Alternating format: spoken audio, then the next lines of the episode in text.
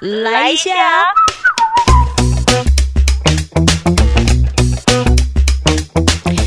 收听周团来一下，我是九九。今天我们周团来听电影一下。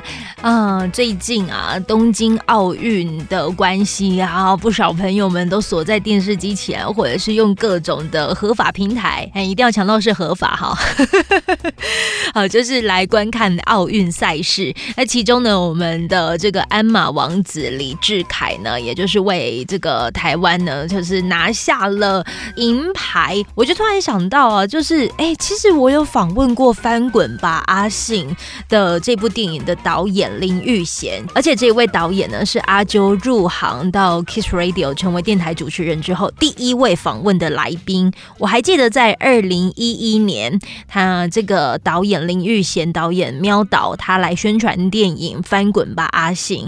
当时接受访问的喵导三十七岁，十年过去之后，我的年纪其实也已经进入到而立之年。呃，回望这十年前自己的声音，还有对谈的内容，我觉得有感动，也有感慨。我们。在为鞍马王子李志凯夺下银牌喝彩的同时，也想邀请你来听听看阿啾十年前访问《翻滚吧，阿信》这个电影导演的故事。说不定你在听完这一集的专访内容之后，又会有想要再把这一部电影找出来再看一次的冲动。我们就来听听看吧。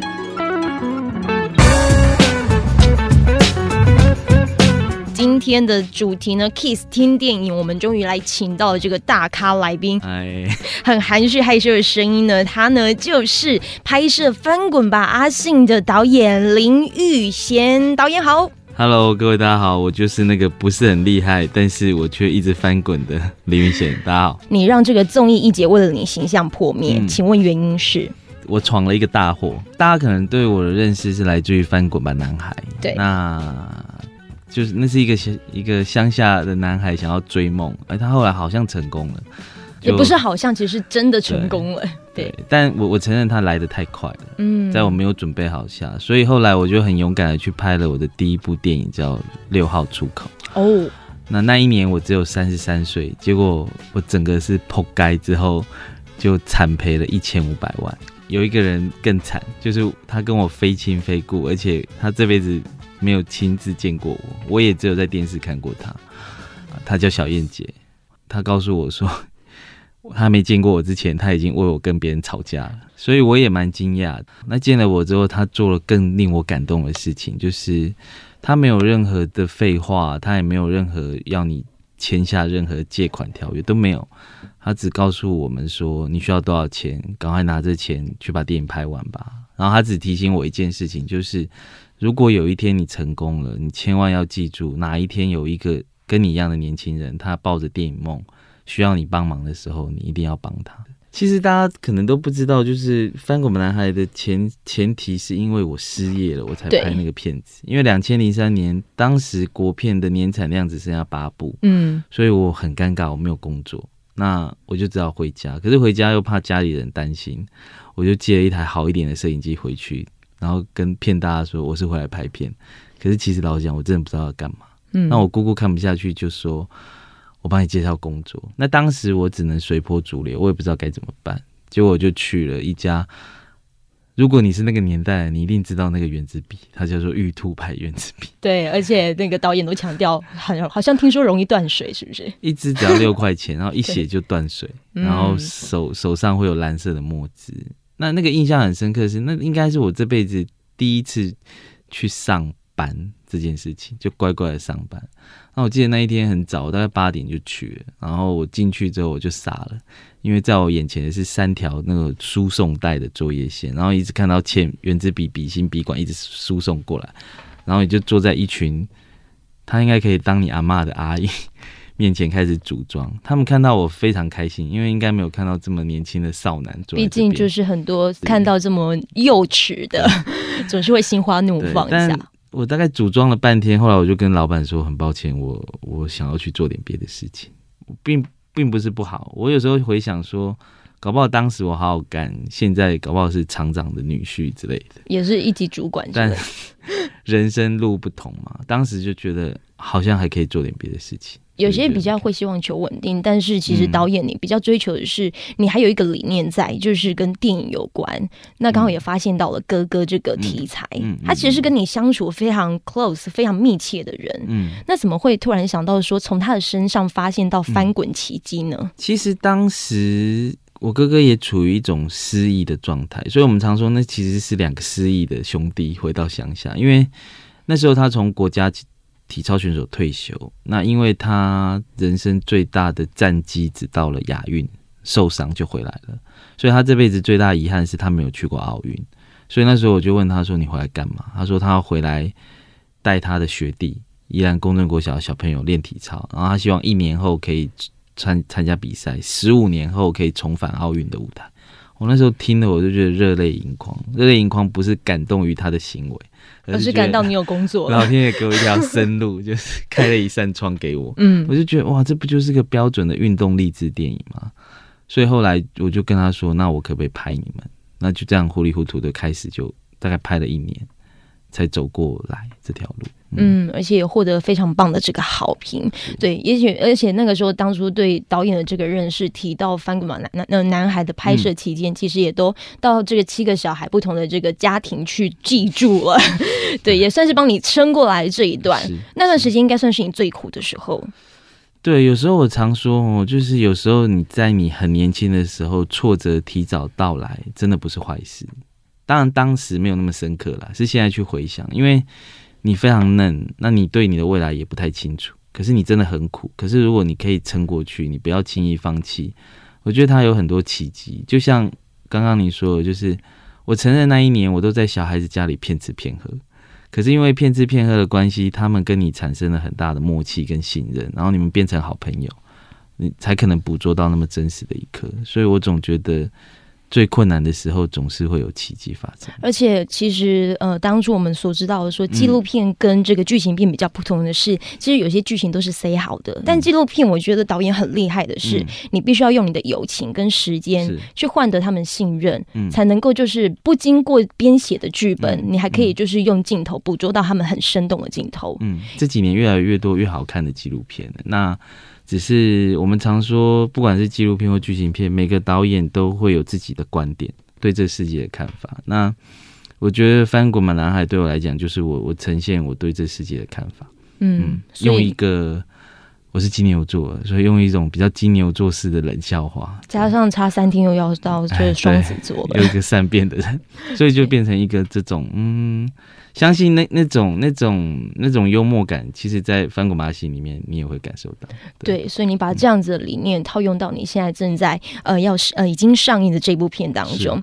人生其实，在最苦难的时候，它都是会给你很多考验。可是，其实它这个目的不是看你要放是不是要放弃，而是要就是说看你为愿意为自己付出多少。哪怕是那个时候你已经就是被人家踩在头上吐口水，你都要忍住，因为你很清楚你的信念跟目标。啊，要哭了。真的，所以你觉得像这样子，我们刚刚聊的这个内容，有没有什么样子的歌曲很适合，就是让大家来去聆听跟认识的？应该就是我们年轻时候那个。追梦人的主题曲吧，我记得是凤飞飞唱的吧？哦，凤飞飞对，那一首就叫《追梦人》。嗯，那个是一个所有的少男都想要去当刘德华的年代。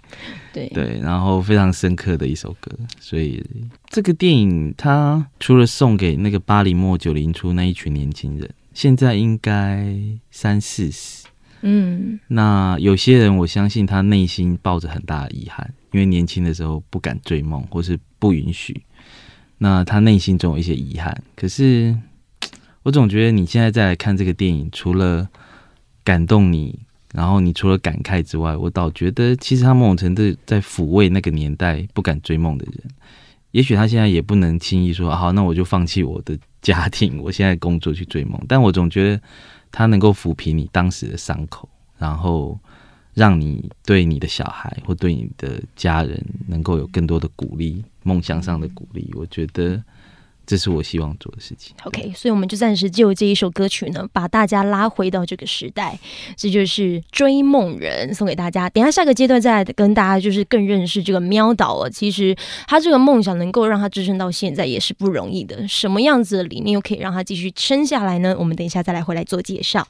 是的，凤飞飞的《追梦人》这一首歌啊，因为就是在 Podcast 平台的关系 所，有版权问题哦，所以就是你可以自己去找这一首音乐作品来听。《翻滚吧，阿信》这部电影，它是导演的哥哥呃林玉信的真实事迹改编，主要的剧情都环绕在体操前国手林玉信的成长故事。那接下来的访问内容呢，会告诉你当时为何会邀请乱弹阿翔来制作电影。主题曲，而主角彭于晏，他为了展现体操选手美好的身材，他接受了八个月的体能特训，而且在练体操的第二天，这个教练还直接拿了剪刀，把彭于晏手上破皮的那一块皮给剪掉。这是为什么？来听听看以下的内容吧。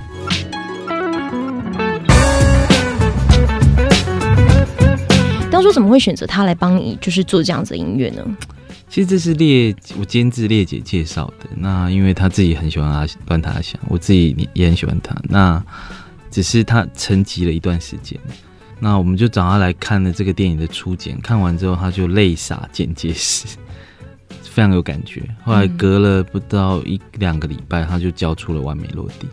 那我相信各位观众在看这个电影的时候，你只要一听到完美落地那首歌出来，你会发现。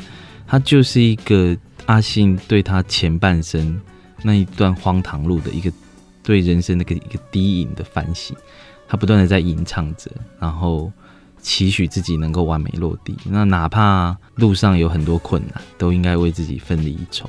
所以我觉得这首歌，我觉得今年会中。我也希望可以带着阿翔。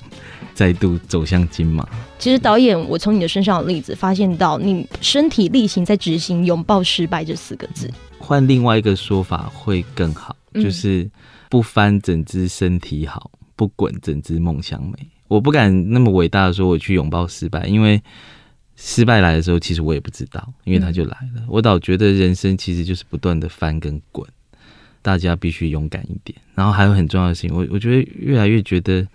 大家必须相信自己。嗯如果你不相信自己，真的很困难。我觉得这是一个选择太多的年代，到最后就变得没得选。你看网络 YouTube 这么多影片，这么多事情，那到底哪一个才会被看见？因为你唯有相信自己，你才敢把你看到世界跟别人不一样的东西讲出来。那如果这件事情不确定，你很有可能讲的都是选择最安全的，别人讲过的，哦，我好像循着他的路走。可是。这世界已经不是这样子，你要冒出来太太困难。那甚至于我们办的很多特映会，然后大家看完之后跟我们分享，就说他高中时候是个黑带高手，可是上了大学，他妈妈就阻止他的路。他是那个跆拳道的黑带高手。那我就觉得就很可惜，那他很难过，因为他现在大学毕业就是个公务人员。哦，我也不知道该怎么帮他，是叫他现在好再去再去当黑带高手吗，还是什么？我都觉得就是。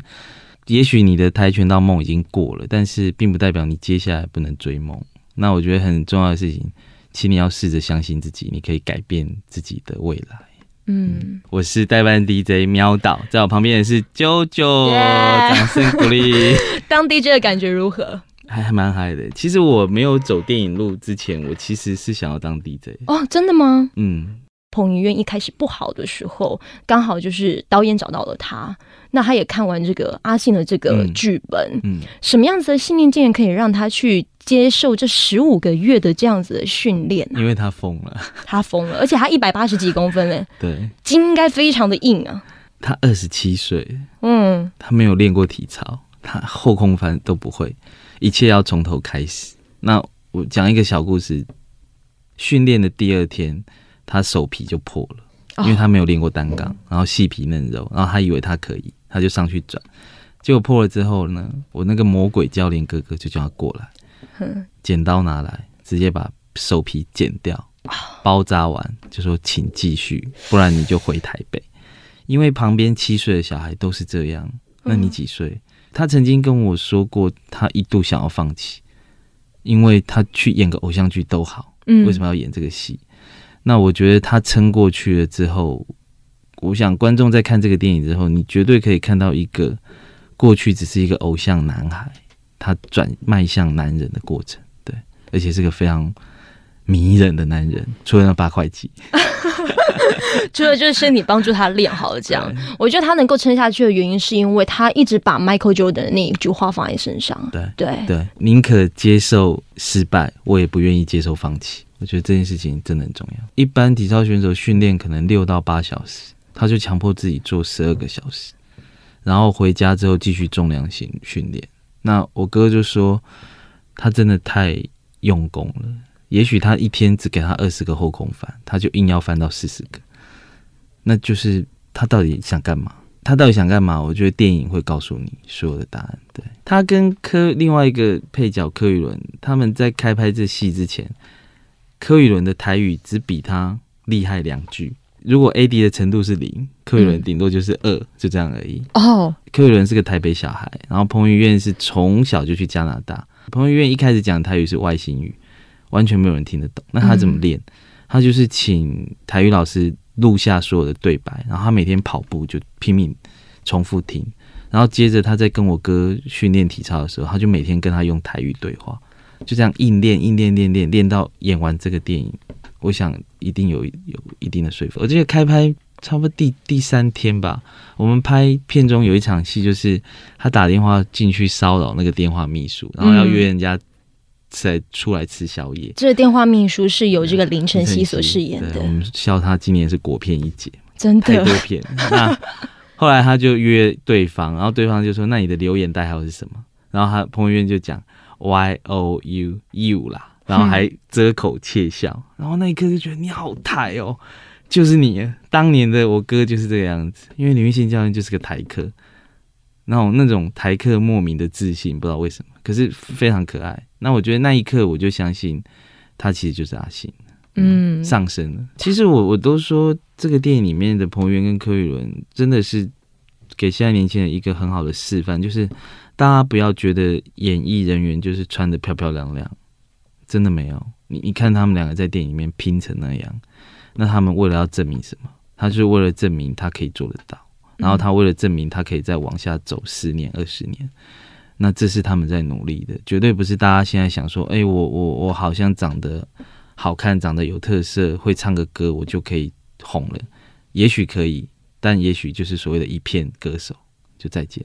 我们常说，其实《翻滚吧，阿信》这不是一部在讲我哥多么了不起的电影，它其实是要送给所有在追梦的过程中受到挫折的年轻人。我觉得千万不要放弃。因为如果当年我放弃了，我今天不可能坐在这边跟大家聊天。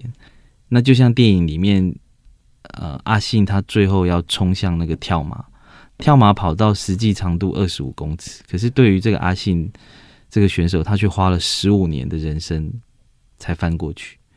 那所以当你在看电影的时候，我们用了一分钟的过程去慢动作陈述那一段跑道。他最大的目的就是到了那一刻，作为一个观众，你一定知道他会翻过去。可是为什么要弄那么久？他其实就是在问你：如果是你，你要不要跳？我常说，十年前我还是一个宜兰乡下小孩，电影对我来讲是如此的遥远。十年后，我经历过很多挫折，我竟然还可以完成翻过马星。那我真觉得这个世界上没有什么事情是不可能。也希望看完《翻过马拉星》之后，能够带给你这么单纯、简单的力量。不如我们就是在让这个导演呢，在完成这个 DJ 梦好了，就由您来收尾，您觉得如何？哎，怎么收？非常感谢大家收听，我是代班 DJ 喵导，然后我也谢谢旁边的九九给我的机会。谢谢你，谢谢我们的代班 DJ，拜拜，谢谢喵导，拜拜。这一段的节目就在这边告一个段落，非常感谢你的陪伴聆听，也欢迎你可以订阅我们的节目，这样子当热腾腾的节目上架之后，你就可以收到最新的通知。希望未来的日子里都可以跟你相约在纠团来一下，用这个随选广播节目陪你开启美好的一天吧。我们下次见喽。